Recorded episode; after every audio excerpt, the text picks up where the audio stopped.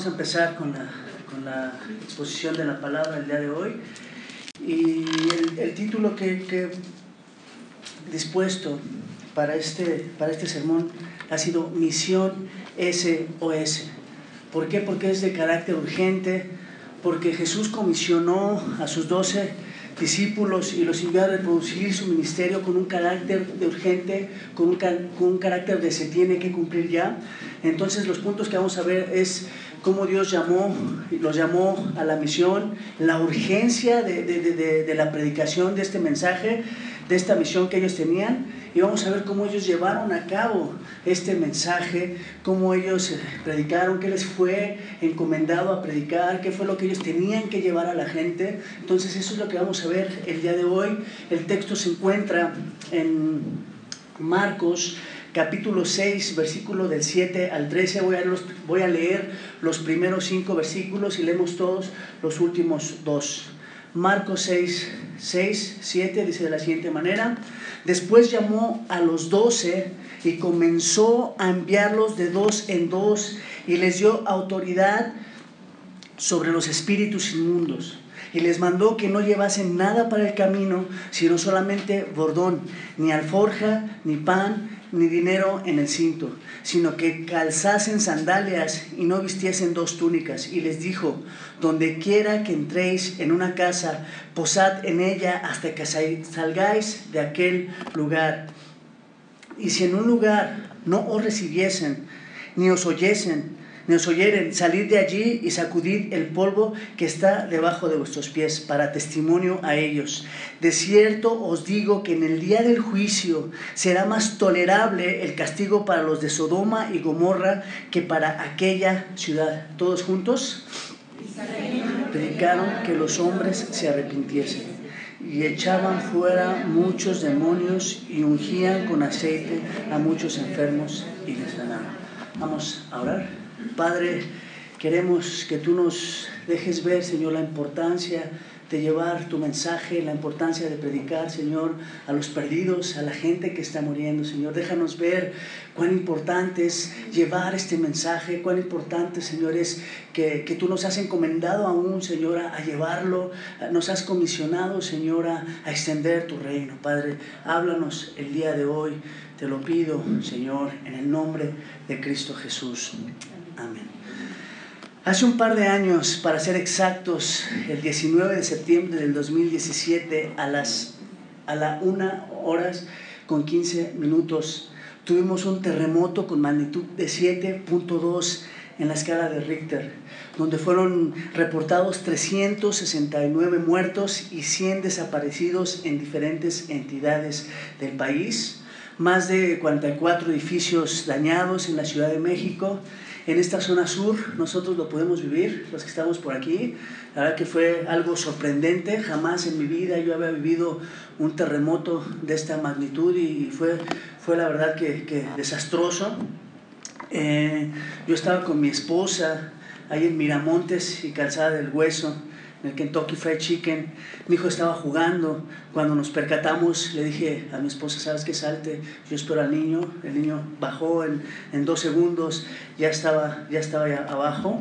Pero fue algo, la verdad, para nosotros sorprendente. Vimos cómo eh, salimos y ahí en el estacionamiento vimos cómo se estaban fisurando los edificios. Era algo, fue algo muy sorprendente para nosotros. Luego, luego llamé a, mis hijas, fui a recoger a, mis niños al, colegio y salí a escuchar las noticias. En ese momento escuché que se había colapsado el, colegio Enrique Repsamen. Eh, lo que hice fue conseguir eh, una bicicleta para, para, ir al lugar. Dije, en carro no puedo, ¿qué tal si me quedo atorado? Mucha gente ahorita está eh, pues em, tratando de ayudar, andando de acá para allá. Entonces fui, llegué al lugar, gracias a Dios pude entrar hasta, el, hasta, hasta dentro del, del Repsamen.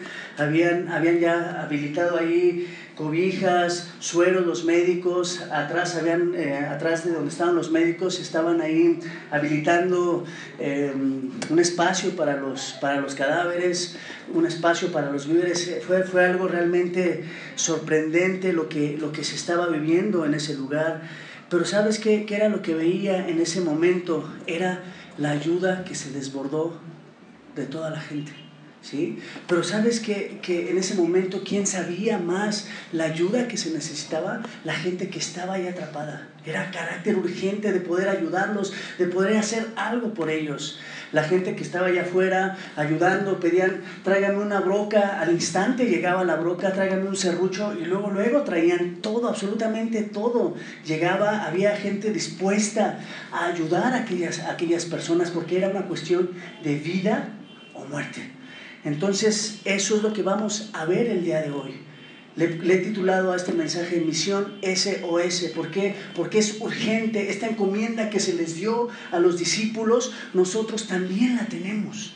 Necesitamos, así como, como en aquel momento la gente se desbordó a ayudar porque eh, había, sabían que estaba gente ahí atorada, entonces ayudaron, hicieron lo posible. Nosotros como cristianos también tenemos que hacer eso espiritualmente. ¿Por qué? Porque la gente está muriendo porque la gente está necesitada de la palabra, ¿sí? Y tú y yo tenemos ese mensaje que ellos necesitan.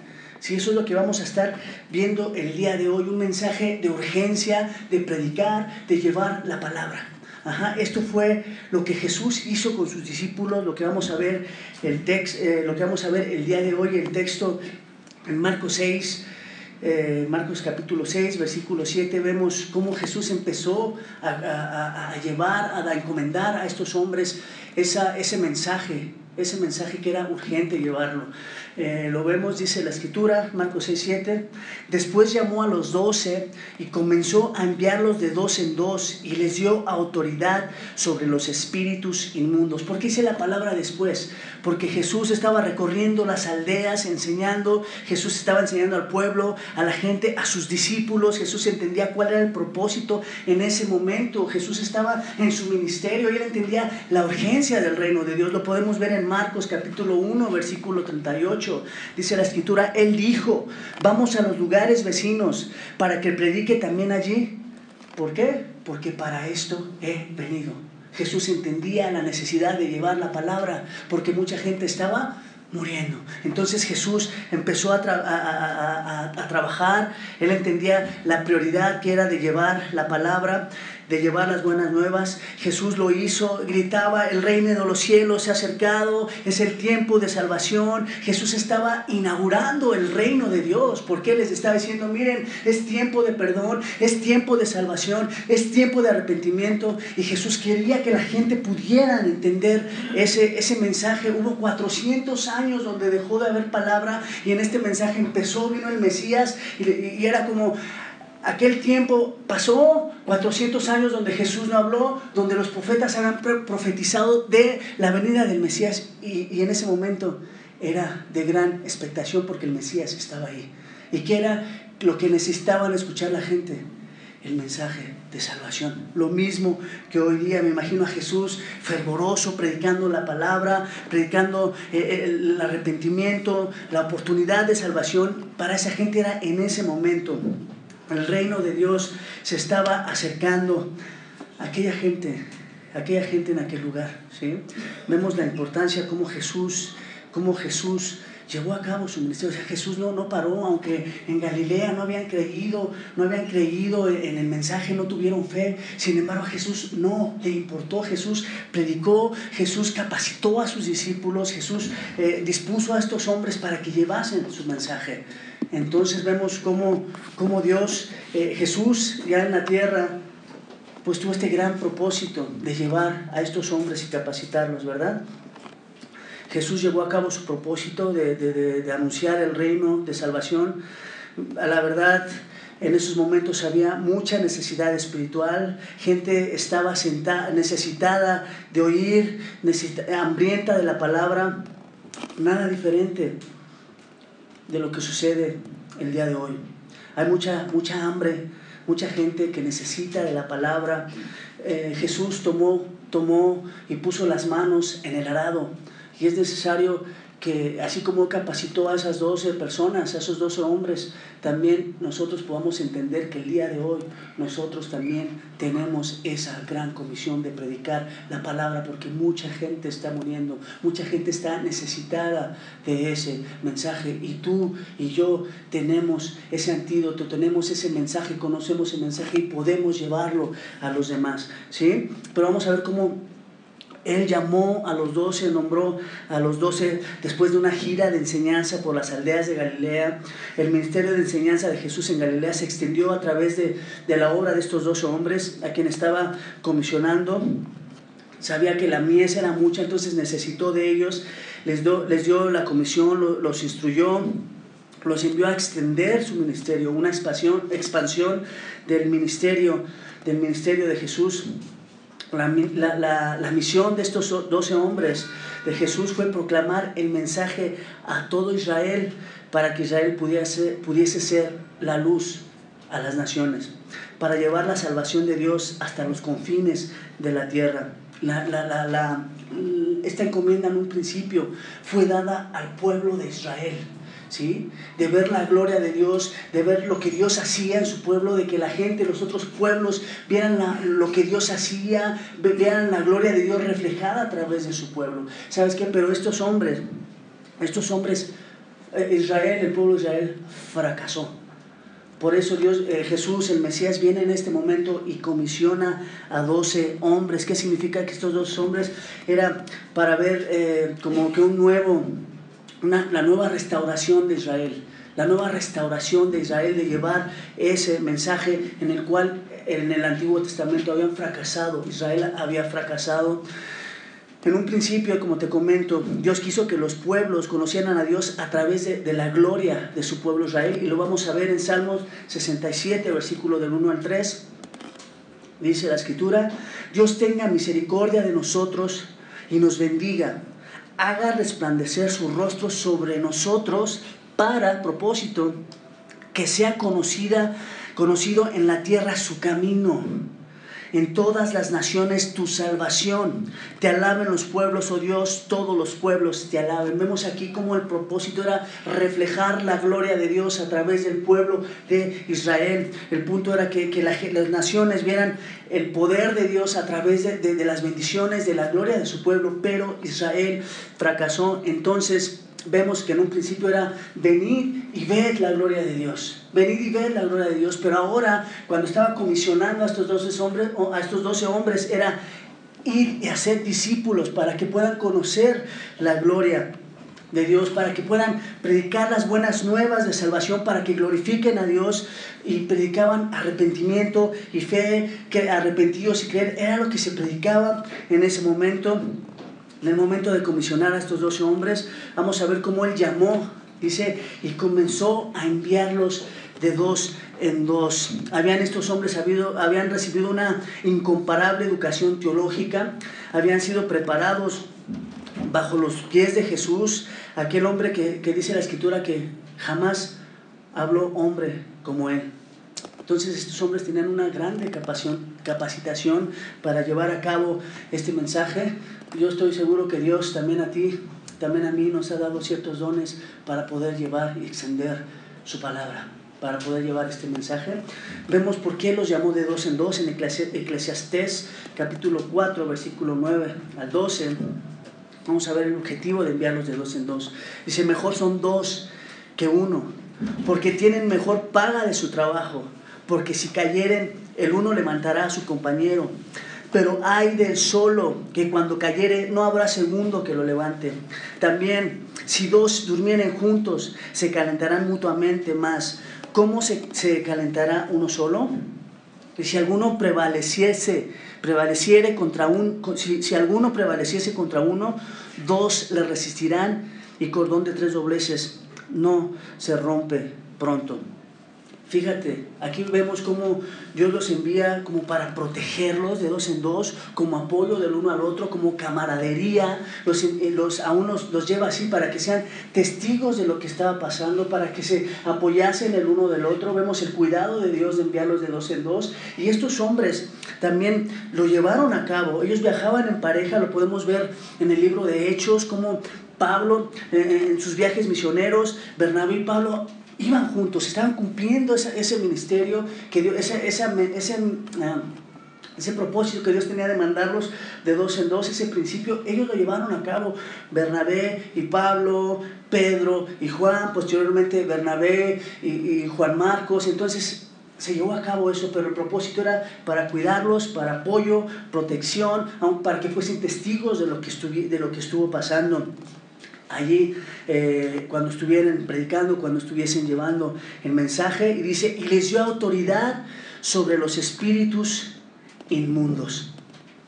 Jesús en este momento estaba eh, inaugurando el, el, reino, el reino de los cielos, decía, el reino está aquí, miren, ya, ya, no, ya no va a haber más posición demoníaca, ya no va a haber más enfermedades, era como decirles, el reino está aquí y en el reino no hay este tipo de cosas, ya no más eh, enfermedad, ya no más opresión demoníaca, ¿sí? sino que era, esto es el reino de Dios. Estaba enseñándoles, eh, dando autoridad a estos discípulos para que ellos puedan reflejar la gloria de Dios a través de esos milagros, sacando demonios y sanando enfermedades. Ese fue el propósito por el cual les dio esa autoridad para los demonios, para que el, Evangelio pudiese brillar, para que el reino de Dios pudiese brillar y puedan autentificar su ministerio como, como enviados de Cristo, como que tenían ellos esa autoridad y la gente vía dijeran, esto es de parte de Dios. ¿Sí? El segundo punto que vamos a ver el día de hoy es la urgencia de la misión. Primero vimos cómo Jesús los capacitó, cómo Jesús entendía la urgencia de llamarlos, él sabía que la gente estaba muriendo, entonces Jesús los, los comisionó, sabía que la mies era mucha, entonces envió a estos hombres, ese fue lo primero que pasó en este texto. Y vamos a ver en el, segundo punto la urgencia de la misión, dice la escritura en Marcos 6, capítulo 8 y 9, y les mandó que no llevasen nada para el camino, sino solamente bordón, ni alforja, ni pan, ni dinero en el cinto, sino que calzasen sandalias y no vistiesen dos túnicas. Mandó, indica el contenido de las instrucciones. Eh, el punto importante aquí en, este, en, este, en este texto es vete lo más ligero que puedas, porque la urgencia de llevar la palabra, de predicar la palabra es ya, lo tienes que hacer ya no necesitas llevar dinero donde digas, ay, tengo dinero y, confiar en eso que tú llevas, no, sino confiar en que Dios, que Dios proveerá, en confiar que, que, Dios va a disponer a una gente para, para proveer de las necesidades de los, de los discípulos. Aún la escritura dice que todo obrero es digno de su salario, entonces aquella, aquellos hombres eh, eran dignos de que la gente les, les diera aún un pan, de que les dieran techo, porque ellos estaban llegando un gran mensaje, ese tesoro de gran precio, el Evangelio, estos hombres lo estaban llevando, entonces Jesús les dice, mira, esto apremia, es, no, no te preocupes porque yo voy a proveer. Si tienes una necesidad, yo la voy a suplir, pero es necesario que estés preparado porque vas a predicar las buenas nuevas, vas a llevar la palabra, lo que la gente necesita, porque la gente estaba muriendo, como el día de hoy. Entonces, les dice, no te preocupes, llévate únicamente lo necesario, sandalias, una túnica y un bastón para que te apoyes, ¿no? El objetivo era, estar, eh, eh, necesito que estés preparado, porque necesitas llevar la palabra, necesitas hacerlo de una manera donde estés dispuesto a, no decir, ay, es que tengo que llevar tal cosa, dinero, no, o sea, confía en Dios, era, era el propósito, está preparado, pero que tu confianza esté en Dios, porque yo voy a proveer. Yo voy a estar ahí con ustedes. Eh, vemos como también aquí mismo a Jesús, al Mesías, lo que le importaba es que la misión fuera hecha ya rápido, porque entendía que la gente estaba muriendo espiritualmente. ¿sí? No hay tiempo que perder y hay una misión que cumplir. Era, era el propósito de, de, este, de este pasaje, era un mensaje urgente, las buenas nuevas predicadas ya, Cristo, Cristo estaba en medio de la gente, el reino de los cielos estaba ahí, entonces necesitaban predicar, predicar, eso sí. Pero también aquí podemos ver un juicio eterno. Y la gente estaba, la gente, ¿sabes qué? Estaba cayendo como dominó. Igual lo podemos ver el día de hoy. La gente estaba muriendo física y espiritualmente y el mensaje debía de ser predicado de carácter urgente. Y el antídoto que ellos, el antídoto que, que necesitaba esa gente, los apóstoles lo tenían. Y nosotros también podemos entender y como una aplicación, nosotros, tú tienes el mensaje de salvación para la gente. Tú tienes la gente que está muriendo. Eh, si, hay, hay, dos tipos de muertes. Una muerte, una muerte física que todos conocemos, cuando tu corazón deja de latir, cuando tú dejas de respirar, es una muerte física. Pero hay una muerte espiritual. Y si llega la muerte espiritual a tu vida, entonces viene una muerte eterna. ¿sí? Eso es lo que Jesús le, apresuraba a llevar el mensaje porque gente estaba muriendo. Entonces el, el, mensaje, el antídoto lo tenían ellos. Y yo te digo, tú tienes ese antídoto también para la gente que está muriendo hoy día. Y ese, y ese, y ese, y ese mensaje es el Evangelio, las buenas nuevas de salvación que Jesús, Jesús nos trajo y que por eso estamos aquí, para glorificar su nombre, porque a nosotros también un día nos, nos predicaron el Evangelio, porque nosotros entendíamos que necesitábamos de su palabra, que necesitamos de Él, y gracias a Dios estamos aquí.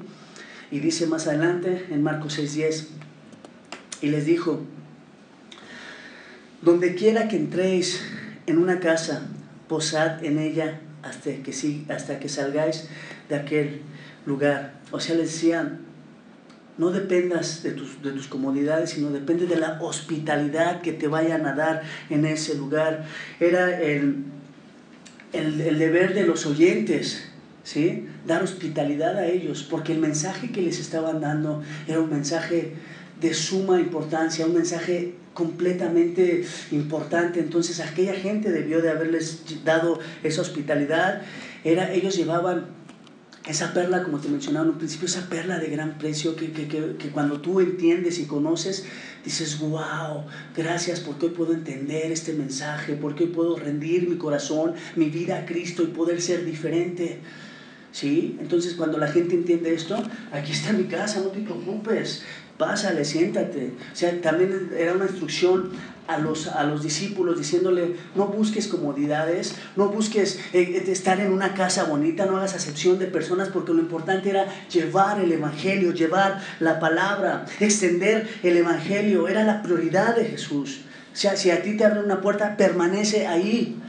No importan las condiciones en las que esté la casa, sino que la gente abrió su corazón al Evangelio y necesitas quedarte en ese lugar. Pero también podemos ver la otra cara de la moneda en Marcos 6:11. Dice, y si en algún lugar no os, recibies, os recibieren ni os oyeren, salid de allí y sacudid el polvo que está debajo de vuestros pies para testimonio a ellos. De cierto os digo que en el día del juicio será más tolerable el castigo para los de Sodoma y Gomorra que para aquella ciudad. Fíjate, Dios proveía que Dios preveía que los discípulos iban a tener dos posibles respuestas, una positiva y otra negativa. La respuesta de rechazo quedaban sobre aquellas personas, o sea, la, la, la, las consecuencias la iban a, a sufrir aquellas, aquellas, personas, era como un, un juicio para ellos. Eh, era una costumbre para los judíos que cuando salieran de un país pagano, ellos sacudían, sacudían el polvo de sus calzados para, para que no se contaminase su tierra, su tierra sagrada. ¿sí? Era una declaración de juicio para, aquellos, para aquellas personas, porque habían menospreciado el mensaje cuando no abriesen la palabra, sus puertas en sus casas, cuando no abriesen su corazón para recibir el, el Evangelio, sacudir el polvo. Vemos que esto, esto fue llevado a cabo aún los, los, los apóstoles, lo, lo cumplieron. Dice en Hechos 13, 51, ellos entonces sacudieron contra ellos el polvo de sus pies llegaron a Iconio. Cuando, cuando ellos eran rechazados, ellos fueron apedreados ahí, Pablo, en Iconio, y entonces él sacudió los, el polvo de sus pies y se fue. Pero vamos a ver que, que sacudir el polvo de, tus, de, sus pies era un testimonio en contra de aquellos que habían rechazado el mensaje de salvación, era un testimonio contra ellos. Sí, quiero que puedas entender este, este mensaje. Era una declaración pública de desagrado que pesa sobre aquel lugar, aquellos que no abrieron su, su, su casa para, para el Evangelio. O sea, el Evangelio estaba siendo rechazado. Y es evidente que no rechazaban el Evangelio, sino que a quien estaban rechazando era a Dios. Era a Dios a quien estaban rechazando, no era el mensaje en sí, como lo hemos escuchado en predicaciones eh, del pastor. Cuidado, cuando Dios está hablándote, cuando estás siendo sensibilizado a, la palabra que Dios te, está poniendo, el reino de los cielos, y te está diciendo, mira, el reino está aquí, quiero que te arrepientas, quiero bendecir tu vida, y tú no entiendes. O sea, vamos a ver lo que dice el texto. No es lo que estoy diciendo yo. Ah, iba a haber un juicio para aquellas personas. Y fíjate lo que dice, de cierto os digo que en el día del juicio será más tolerable el castigo para los de Sodoma y Gomorra que para aquella ciudad. Iba a ser un duro, un duro juicio contra aquellas personas que decidieron no aceptar el Evangelio. Más tolerable, fíjate, más tolerable aquellas personas que murieron eh, quemadas, eh, Sodoma y Gomorra. Eh, va a ser más tolerable ese castigo que para aquellos que no habían recibido el Evangelio. Fíjate el juicio que, que, está aquí, que tenemos hoy delante de nosotros. ¿Por qué? Por haber menospreciado y rechazado el Evangelio. Es bien importante que nosotros podamos entender esto. No habrá excusa en el día del juicio. No podrás decir, es que yo no supe del mensaje. Sí, hoy lo estás entendiendo, hoy estás viendo que necesitas un Salvador, que el reino de los cielos Dios te lo está poniendo aquí, que te está diciendo, necesitas arrepentirte, necesitas un Salvador, porque no quiero que mueras eternamente, sino quiero darte vida y vida en abundancia y eterna. ¿Sí? Eso es el propósito que Dios tenía que Dios tiene aún en estos días y que quiero ocuparte a ti para llevar ese mensaje. Si eres algo, mira, glorifica a Dios, gracias a Dios que has entendido su mensaje, gracias a Dios que, que, has creído al llamado que, que, Dios tiene. Pero si no eres salvo, el día para creer es hoy. Dios tiene misericordia, Dios quiere que dispongas tu corazón para arrepentirte y creer que Dios tiene grandes propósitos en ti de darte vida. Y hoy pone Dios delante de ti el reino, te dice, pero aquí, mira, yo te amo, yo quiero que entiendas, quiero que seas transformado, quiero darte vida, quiero renovar tu corazón. ¿Sí? Los propósitos de Dios son buenos, pero mucho cuidado si eres una persona no salva. ¿Qué tal si el día de mañana ya no abres tus ojos y lo que espera es una muerte eterna? Un terror porque la muerte llegará. Y así como hay una vida eterna para todos aquellos que creyeron, que creyeron, también va a haber una confusión y muerte eterna para aquellos que decidieron rechazar el Evangelio y no valoraron la palabra de Dios. Eso lo dice la Escritura. Por eso hay que tener mucha, mucha, mucho cuidado en esto que estamos escuchando. Si eres salvo, alégrate, porque seremos resucitados juntamente con Jesús. Y podrás decir, se olvides la muerte en victoria y, dirás, ¿dónde está muerte tu aguijón? Porque la muerte ya no tiene poder para aquellos que hemos confiado en Cristo Jesús, porque seremos resucitados juntamente con Él. Y, qué maravillosa gracia de, de Dios, qué regalo tan grande. Pero para aquellos que rechazan el Evangelio, pues mucho, mucho cuidado, porque la Escritura dice que más tolerable será el juicio para Sodoma y Gomorra. ¿Sí? Eh, necesitamos eh, valorar que Dios es bueno, que Dios hoy te pone su palabra y que te dice, mira, yo quiero transformar, yo quiero mostrarte el reino, quiero bendecirte, ¿sí? Pero si no has puesto atención, si no has valorado esa perla de gran precio que es Jesús, que es, que su muerte, que es ese mensaje que vino a traernos de salvación, de perdón, valoremos y digamos, Señor, hazme entender Hazme entender lo valioso que es tu palabra, lo valioso que es vivir bajo tu cuidado, bajo tus mandamientos, bajo lo que tú, Señor, nos has venido a dar. ¿Sí? Es bien importante eso. Vamos a ver nuestro tercer punto en la misión. después de haber recibido instrucciones del maestro, entonces sí pusieron manos a la obra, dice la escritura en Marcos 6, versículo 12 y 13. Y saliendo, predicaban que los hombres se arrepintiesen y echaban fuera muchos demonios y ungían con aceite a muchos enfermos y los sanaban. Dice, saliendo. ¿Qué comenzaron a hacer saliendo estos hombres? Predicaban la palabra. Si es importante llevar la palabra, la gente no va a creer. ¿Por qué? Porque la fe viene por el oír. ¿Y el oír qué? ¿El oír mi vida? ¿El oír mis experiencias? El oír lo que yo pueda decirles, no, el oír la palabra, la palabra de Dios. Por eso es de suma importancia lo que predicaban estos hombres, de transmitir las buenas nuevas, que hay salvación, que hay remisión de pecados, que Dios puede salvar, que Dios quiere salvar y que te pone el reino a tu disposición. ¿Sí? Vamos a, a ver cómo es importante lo que se predicaba. ¿Qué predicaban? Vamos a verlo. Lo primero que salió de la boca de Jesús, en Marcos 1, versículo 14 y 15, vamos a ver la importancia.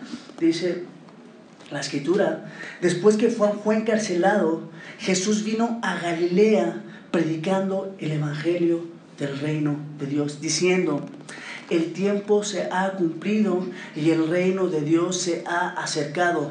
Arrepentíos y creed en el Evangelio. Lo primero que predicó Jesús es decir, ¿se acuerdan de aquellas profecías de que iba a reinar un rey, de que iba a descender de, la, de, de David? El momento está siendo ahora presenciado ante ustedes. El reino está aquí, el tiempo se cumplió y ahora estoy aquí para salvar, para reinar en todos aquellos que creyeran en ese mensaje. El reino de Dios se había acercado, estaba disponible, ya no tenían que esperar. Después de que hubo tanto tiempo eh, de, Dios no hablar, porque era como un juicio, porque el pueblo de Dios se había apartado, entonces era el momento de mostrarles y que el Evangelio había llegado a aquellas personas, había llegado en aquel momento. ¿Y qué fue lo que predicó Jesús? Arrepentíos y creed. ¿sí? También vemos que lo predicó Pedro en Hechos 3:19. Vamos a ver, dice Así que arrepentíos, fíjate otra vez, arrepentíos y convertíos para que sean borrados vuestros pecados, para que venga de la presencia del Señor tiempos de refrigerio. ¿Qué podemos ver aquí? Fíjate la bendición de Dios. Dice, necesitas arrepentirte para que sean borrados tus pecados a través de la carne de Jesús, de la muerte de Jesucristo, ¿sí? A través de que Jesús se había entregado. Era, eso es el Evangelio, ¿sí? El arrepentimiento, el Evangelio ha metido. Y, aún fíjate la bendición que traería para la gente que trae para la gente que necesita a Cristo. ¿Qué, qué, qué bendición dice aquí? Dice, para que vengas, para que vengan tiempos de refrigerio. ¿Te sientes cansado? Gente que se siente allá afuera abrumada. ¿Qué necesitan? ¿Qué crees que necesiten? ¿Qué dice Dios que necesitan? Arrepentimiento, fe, evangelio, Cristo. Y tú tienes ese mensaje y tú lo puedes llevar. Necesitan fe, arrepentimiento en el Señor.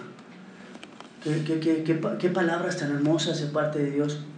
También vemos cómo Pablo predicó a los atenienses, dice la escritura en Hechos 17:30, pero Dios, habiendo pasado por alto los tiempos de ignorancia, ahora manda a todos los hombres en todo lugar que, que se arrepintieran. Fíjate, la importancia del arrepentimiento. Vemos aquí la importancia que tiene esta, esta ¿qué es el arrepentimiento? Esta, esta palabra arrepentimiento significa en griego metanoeo.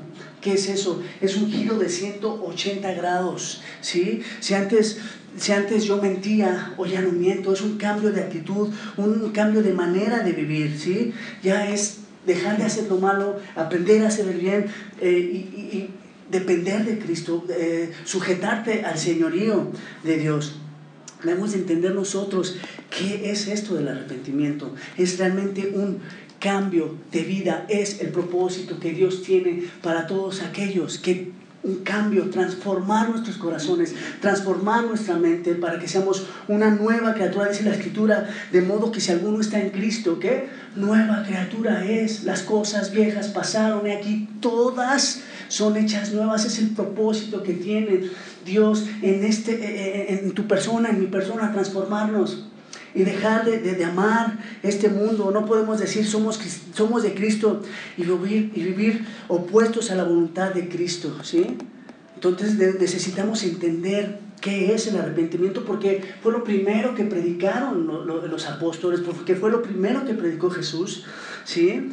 Y, vemos, y debemos entender que todos aquellos que cuando llegamos a Cristo y nos arrepentimos de, de nuestros pecados, todos vivimos casi lo mismo. Entendemos que ofendemos a Dios, entendemos nuestra maldad, como lo, como lo hace David en el Salmo 51, dice la escritura, ten piedad de mí, oh Dios, conforme a tu misericordia, conforme a la multitud de tus piedades, borra mis rebeliones, lávame más y más de mi maldad y límpiame de mi pecado, porque yo reconozco mis rebeliones y mi pecado está siempre delante de ti. O sea, no te excusas, dices, ay, es que tuvo un errorcito, es que pasó esto. No, entiendes, dices, esto fue pecado y, Dios no puede tener comunión con el pecador. Necesitamos, por medio de la sangre de Cristo, entender que, que el arrepentimiento es necesario. Necesitamos entender esto. No puedes decir yo soy cristiano. No puedes decir yo confío en Cristo.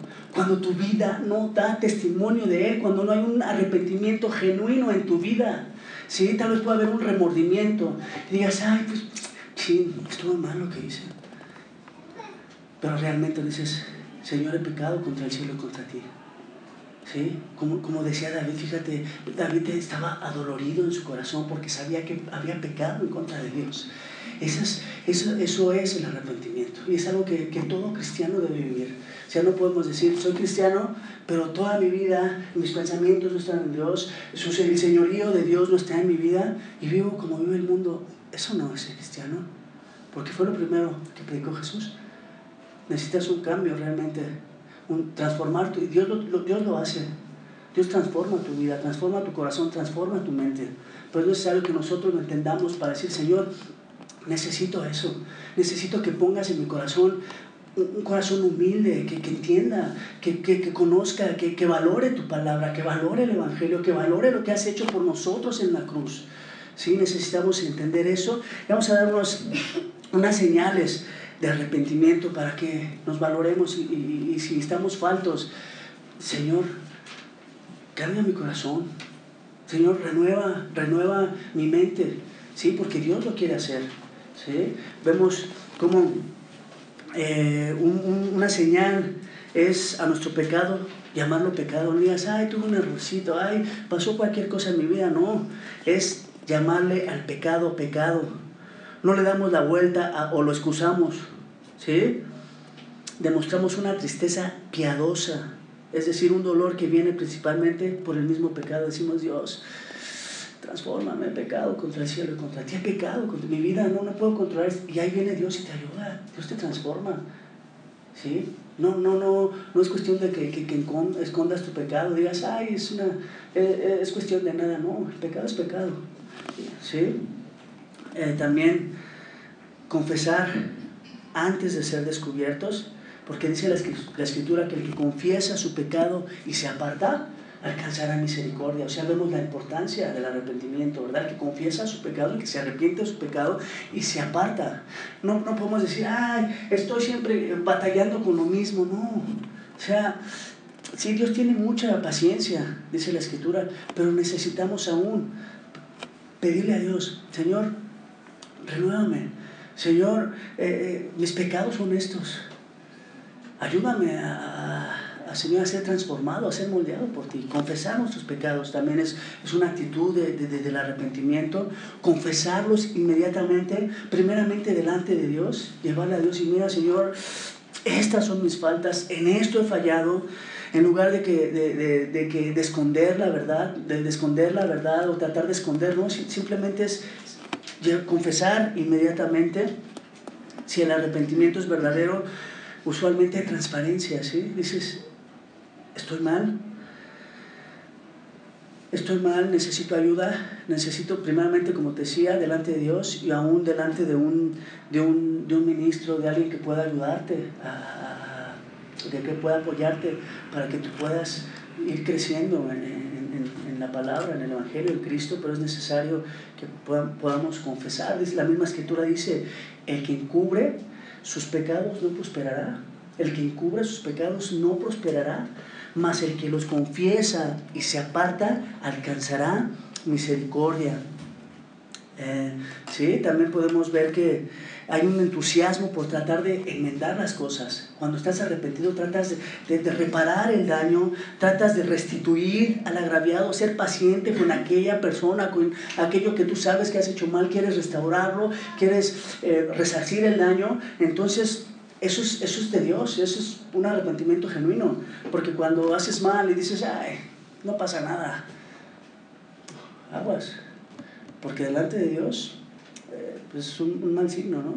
Entonces necesitamos tener esto en mente. También, ¿qué más? Un síntoma más del, del, del arrepentimiento es estar dispuestos a confesar nuestro pecado, incluso frente a las consecuencias serias que puedan venir por ello, ¿no? A una disciplina, a un, híjole, eh, con tu esposo, con, con, con, alguien que has ofendido, pues pueden venir consecuencias, entonces estar dispuestos a ello, ¿no?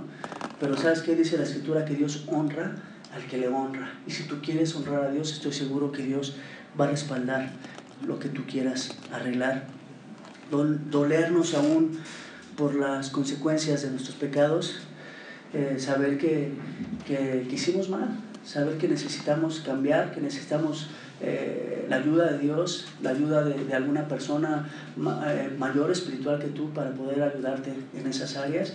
También si algún pecado te lleva a alguna adicción, alguna cuestión que sabes que estás dañando tú o que estás dañando a otros, es pedir ayuda, buscar atención médica, buscar atención en un programa de rehabilitación o, o, depende de, de, la cuestión que estés viviendo, ¿no? Necesitamos pedir ayuda profesional. Y también un consejero para decir, ¿sabes qué? Pues te puedo ayudar en esto, podemos hacerlo de esta manera. O sea, es importante, eh, el, el arrepentimiento es eso. ¿sí? ¿Qué, ¿Qué más podemos ver? Buscamos un consuelo en la gracia de Dios. No, no nos excusamos, no estamos, eh, este, no nos sentimos bien por, por, lo que estamos viviendo, sino buscamos, Señor, por favor, renuévame, transfórmame. Somos humildes ante la enseñanza que Dios nos quiere dar. Se habla de humildad, una dependencia de Dios. ¿sí? Eso es el arrepentimiento. Para que nosotros, dice la Escritura, examinaos a vosotros mismos si estás en la fe. ¿Para qué? Para que podamos tener esa dependencia y esa humildad de decir, Señor, te necesito. Y esa es la humildad que Dios quiere que tú tengas. Eso, eso habla de un arrepentimiento cuando dices, yo quiero una dependencia de Dios. ¿Sí? Entonces es, es, importante el ser humildes y sabes qué, vemos ahí en este mensaje la misericordia de Dios, el propósito de Dios de mostrar amor, de mostrar salvación, dar misericordia, de perdonar pecados. Y hoy podemos ver qué se necesita para alcanzar la gracia de nuestro Señor Jesucristo, arrepentimiento arrepentimiento, que Dios haga un nuevo corazón en nosotros, pídeselo. Si tú tienes un corazón realmente, estoy seguro, ¿sabes? Que Dios, Dios quiere y Dios puede. Y Dios lo pone a tu disposición. No puedes, yo te ayudo. ¿Te sientes falto de sabiduría? Pídemela, yo te la voy a dar en abundancia y sin reproche. Vemos como Dios es misericordioso, ¿Y cuándo? ¿Cuándo es el tiempo? El, día, el tiempo para pedir perdón es hoy. El tiempo de, de, de, de, glorificar a Cristo, de aún recibir ese tiempo de refrigerio, es el día de hoy. Entonces hoy cuando Dios quiere perdonarte, Dios quiere que te arrepientas, hoy Dios quiere que todos vayamos y Señor, aquí está mi vida, aquí, aquí está, este soy yo. Ayúdame, porque quiero caminar contigo, porque he entendido, Señor, que, que solo en ti está la vida. Le, acordemos cuando Pedro decía, Señor, ¿a dónde iremos? ¿A dónde iremos? Si solo tú tienes palabras de vida y si entendemos eso decimos, wow, necesito de ti, Señor, necesito de tus palabras, porque solo en ti está la vida, solo en ti está la esperanza. Necesitamos ser humildes delante de Dios y, entender y comprender esa dependencia que necesitamos de Dios. Solo en Él está la vida, hermano. Allá afuera, la verdad que hay muchas cosas con las cuales pueden eh, llenar, eh, no llenar, como que efímeramente tapar ese hueco que solamente Dios puede ocupar. ¿sí? Y, sentirte un momento feliz, sentir un momento agradable con los que estás viviendo allá afuera, viviendo en, en la maldad que se está viviendo en el mundo pero lo único que puede lo único que puede transformarnos y llenarnos se llama Cristo.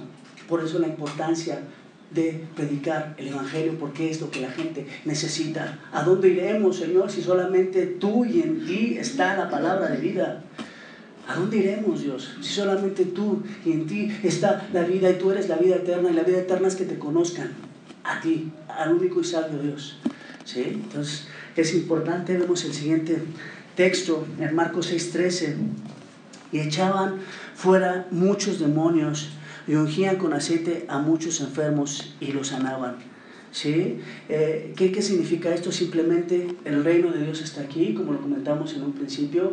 Es el tiempo de salvación, es el tiempo de que vean que el reino que va a venir no va a haber sufrimiento, no va a haber más enfermedad, sino que va a haber paz y gozo. ¿sí? Eso es lo que, lo que significa. O sea, Dios quería que vieran reflejada la gloria de Dios en ese momento, reflejar el, el amor de Dios, la maravillosa, eh, eh, los maravillosos propósitos de Dios. Él no quería que el hombre estuviera enfermo, él no quería que el hombre cayese, pero sin embargo el hombre fracasó, el hombre cayó y a consecuencia de eso eh, hubo opresión demoníaca, enfermedades, muertes, pero lo que Dios quiere es que tú entiendas que en el reino de Dios ya no más demonios, no más enfermedad, no más no más.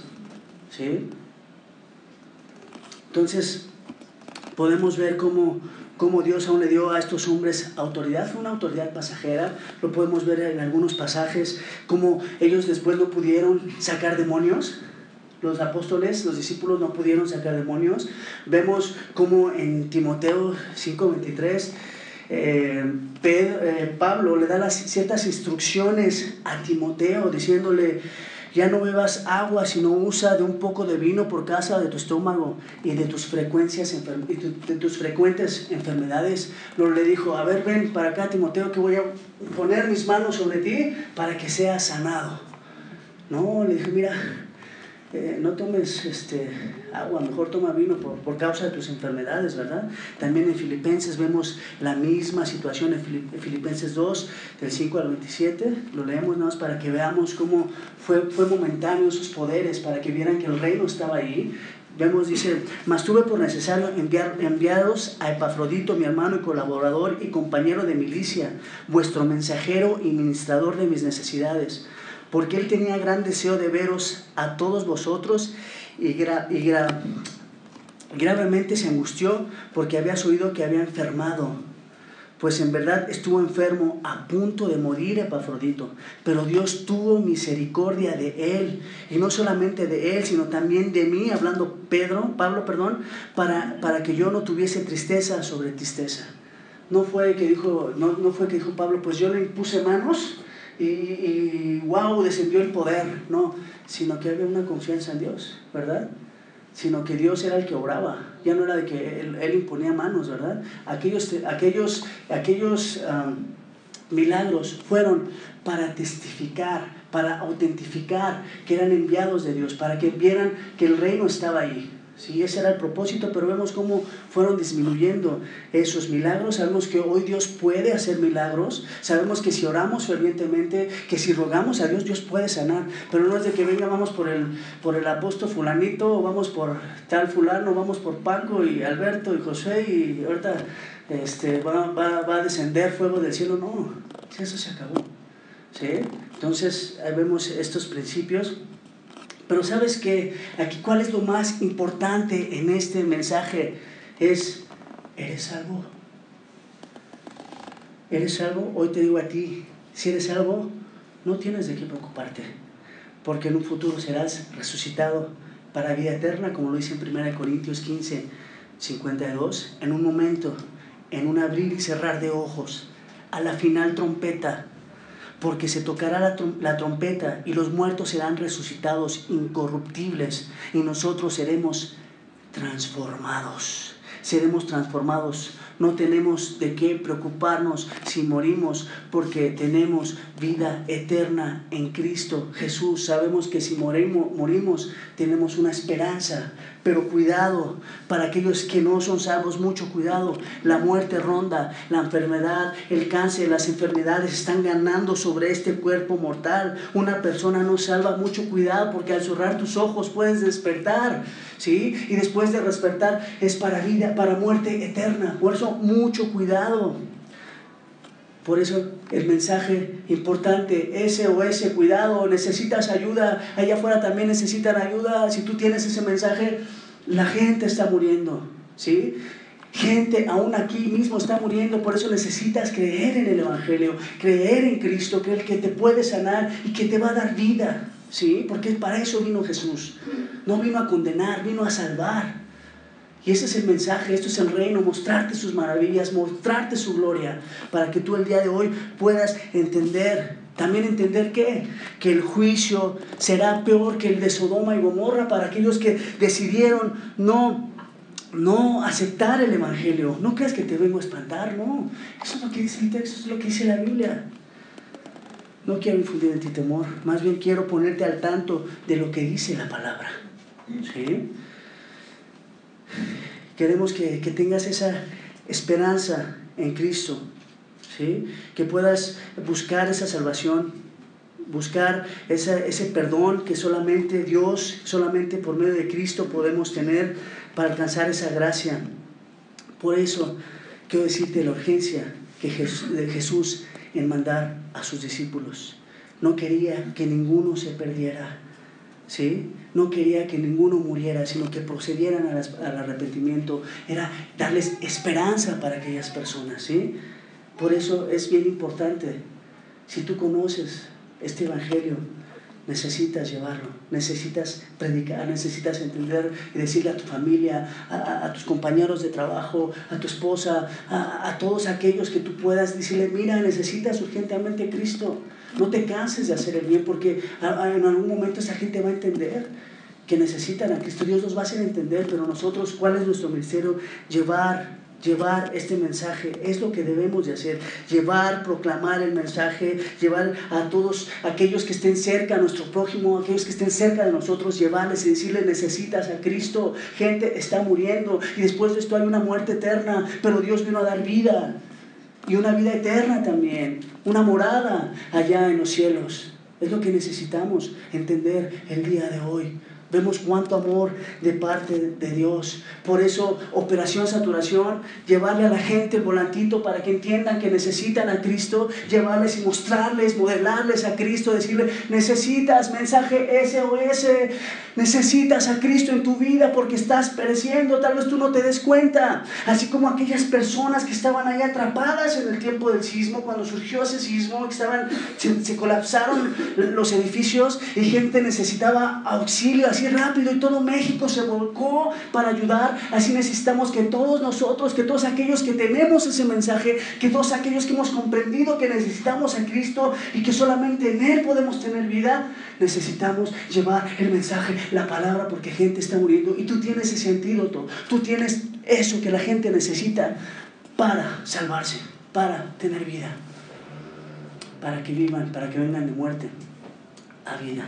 Eso es lo que, lo que Dios quiere que tú y yo, así como Él envió a sus discípulos en aquel tiempo, hoy la comisión la tenemos nosotros. Y de hacer discípulos a todos rincones, en todo tiempo, en todo momento, porque la gente está muriendo. Gente está muriendo. ¿Cómo podemos concluir este sermón? Dios vio la importancia de llevar las buenas nuevas. Él no descansó, lo vemos ahí en la barca cansado, venía de predicar. Eh, eh, él no, no, no, dio, no se dio descanso para predicar. Él estuvo cansado y llevaba la palabra, sabía lo importante, sabía eh, que la gente necesitaba eso y Jesús lo hizo. Y como la mies es mucha en aquel tiempo, ¿sí? había mucha gente que necesitaba esa palabra, como también el día de hoy lo necesita mucha gente, ¿verdad? Comisionó a sus doce discípulos. Hoy la comisión la tienes tú. ¿sí? Hoy la comisión la tenemos tú y yo para poder llevar ese mensaje.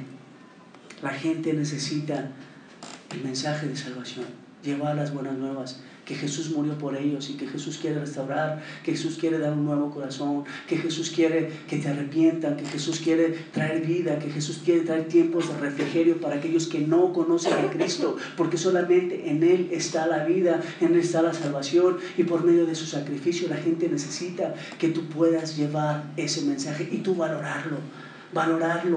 ¿Sí? Porque aún si tienes ese mensaje y no lo valoras, ¿qué puede pasar? Más tolerable va a ser el castigo para Sodoma y Gomorra que para aquellos que no creyeron. ¿Sí?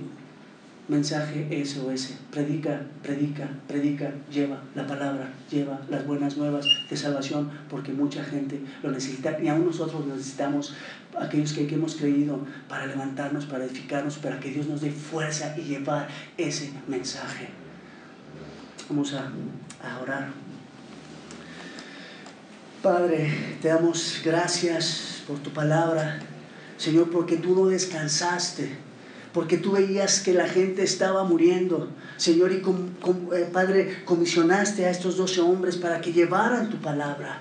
Sí, Señor, y hoy nos has dado también a nosotros esa encomienda, Mateo 28, y de hacer discípulos a todas las naciones. Danos la fuerza, Señor, danos el corazón para llevar tu palabra, Señor, para, para llevarle a la gente, Señor, ese antídoto, Señor, ese evangelio, ese mensaje que necesitan para salvación.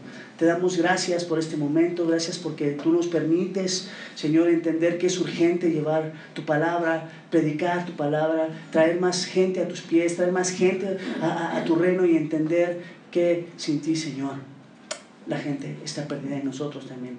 Gracias te damos, Señor, por tu palabra. En el nombre de Cristo Jesús. Amén.